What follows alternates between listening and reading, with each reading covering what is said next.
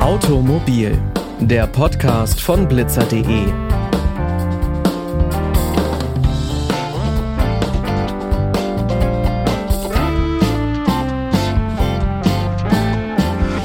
Und damit hi und herzlich willkommen zu dieser neuen Folge.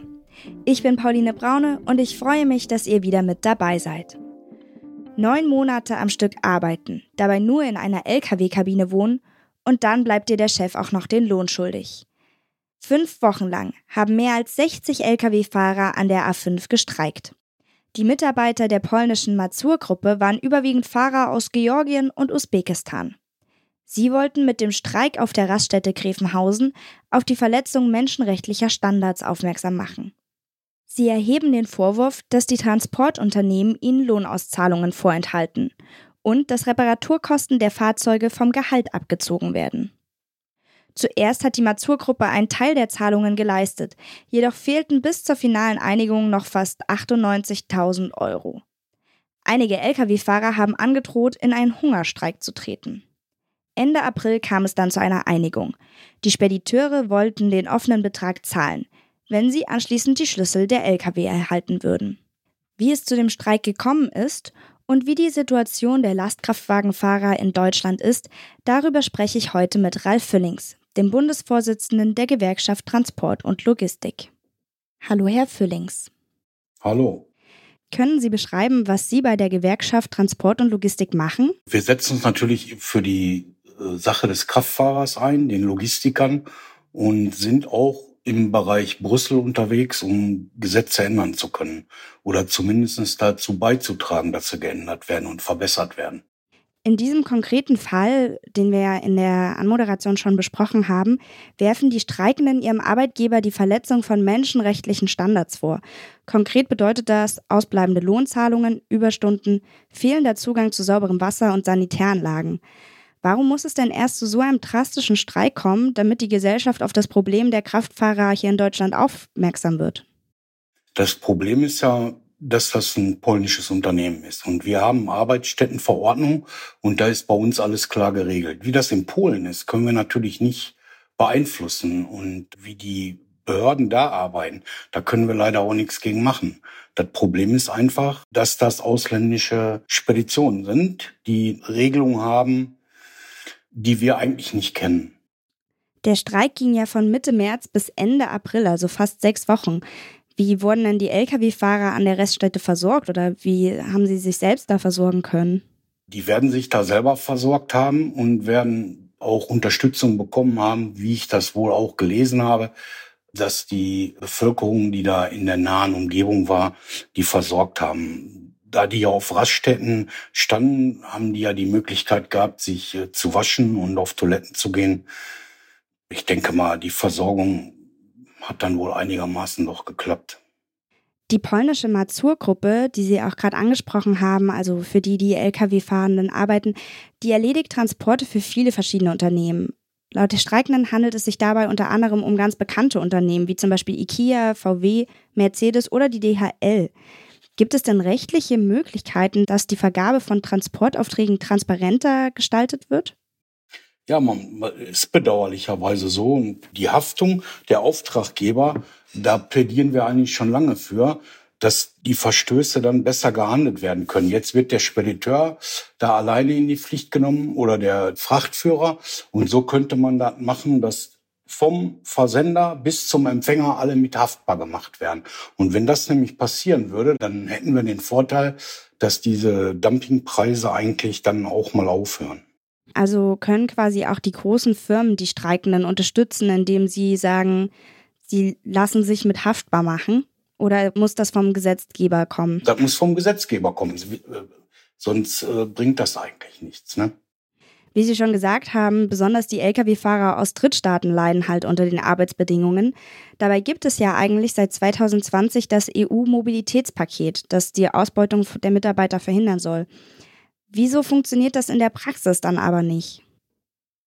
Ja, weil bei uns diese Kontrollsysteme viel zu schwach sind. Also dann haben wir gegenüber Belgien Und den Mitgliedstaaten haben wir das Problem, dass wir für jeder, jeden Verstoß eine andere Behörde ist. Ne? Dann gibt's einmal die Polizei, dann das Balm und den Zoll, die gesondert kontrollieren. Der Zoll macht dann Arbeitsrecht, äh, der Balm macht wieder äh, die Verstöße, die äh, B- und Entladung. Und so wird das immer wieder verteilt. Und das Problem ist eigentlich, die Kabotageverletzungen, die hier begangen werden. Eigentlich dürfte ein Fahrer ja gar nicht mehr länger wie drei Wochen unterwegs sein. Also zwei Wochen im EU-Ausland, also unser dritte Wochenende zu Hause sein. Die 45 Stunden dürfen eigentlich gar nicht im LKW verbracht werden. Leider wird das nicht kontrolliert. Unser Finanzminister macht ja eine Zweckentfremdung des Balms und ist lieber damit beschäftigt, Mautpreller zu fangen, wie die Kabotage zu kontrollieren. Das sind alles so Sachen, die muss man mal bedenken. Und wenn man das mal ein bisschen besser machen würde, dann wird das auch in Deutschland besser. Deswegen halten sich ja auch die meisten ausländischen LKWs ja in Deutschland am Wochenende auf, weil es ja nicht kontrolliert wird. Der Streik hat jetzt schon so ein bisschen Aufmerksamkeit geschaffen und am 18. April wurde dann im Europaparlament auch über die Arbeitsbedingungen und den Streik in Hessen gesprochen. Dabei haben sich ganz viele EU-Abgeordnete auch mit den Fahrern solidarisiert. Welche konkreten Schritte wären denn aber nötig, um jetzt die Rechte der Fahrer in Zukunft besser zu schützen? Ja, das Gesetzgebungsverfahren müsste geändert werden und man müsste wirklich dazu übergehen, die gesamte Transportkette haftbar dafür zu machen. Und das muss europaweit passieren. Wir haben ja leider überall andere Gesetze. Deswegen habe ich ja zu eins schon gesagt, es ist gar nicht so einfach, da was zu sagen, weil ja die Arbeitsstättenverordnung in jedem Land anders ist. Und die EU ist da leider noch nicht so weit, dass, dass man sagt, wir machen das äh, vereinfacht für ganz Europa, dann wäre das Problem auch gelöst. Und welche Auswirkungen haben Streiks wie dieser auf die Güterversorgung? Ja, keine. Es wäre auch angebracht, wenn die Kollegen alle mal in eine Gewerkschaft eintreten würden. Wir haben ja das Dilemma auch, dass ja nur zehn Prozent überhaupt, wenn es so hoch ist, zehn Prozent organisiert sind. Und das ist das Problem. Jeder Kollege ist hier Einzelkämpfer. Und deswegen haben wir auch nicht die Stärke wie die Beamten oder sonst wo. Überall hört man ja, wird gestreikt. Bei den Kraftfahrern wird nicht gestreikt. Ah, aus dem Grund, weil nicht viele organisiert sind.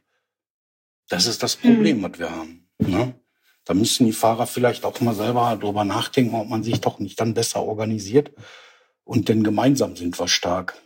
Und gilt es dann auch für die ausländischen Fahrer? Also können die quasi der Gewerkschaft Transport und Logistik beitreten oder müssten sie der Gewerkschaft in ihrem Land beitreten? Die müssten die Gewerkschaft in ihrem, ihrem Land beitreten. Wir haben dann einen Verbund über die CESI, da können wir ja europaweit was ausrichten. Ja? Wenn wir dann alle sagen, wir streiken, dann äh, funktioniert das ja auch. Aber wenn leider so wenig Kollegen organisiert sind, äh, kann man also auch wenig ausrichten.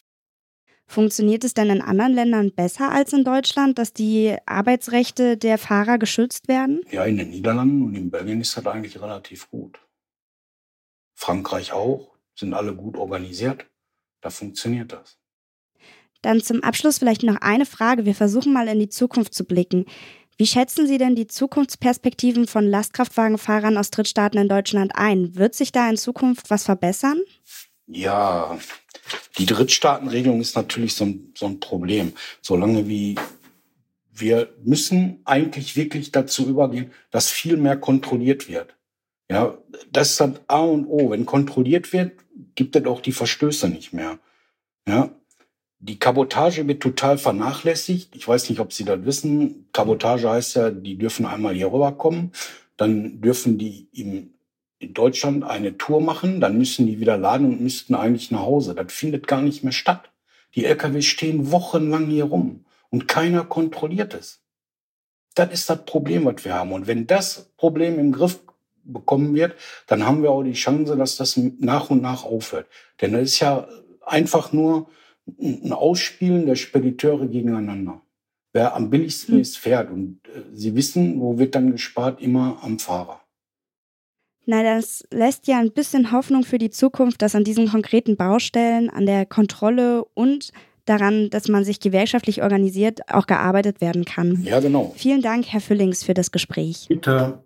Alle Folgen Automobil findet ihr auf unserer Website blitzer.de. und natürlich auf Spotify, Apple Podcast, Amazon Music und überall, wo es Podcasts gibt. Dort findet ihr auch die letzte Folge darüber, wie man richtig eine Rettungsgasse bildet. Blitzer.de findet ihr auch auf Instagram und Facebook. Schickt uns da gerne eure Themenwünsche, wenn wir in einer Podcast-Folge mal ein Thema besprechen sollen. Die nächste Folge, die kommt dann erst übernächste Woche, am 5. Juni. Denn Pfingstmontag ist auch unsere Redaktion im Kurzurlaub. Bis dahin wünsche ich euch ein schönes Himmelfahrtswochenende. Bleibt nicht im Stau stecken, macht's gut und bis bald.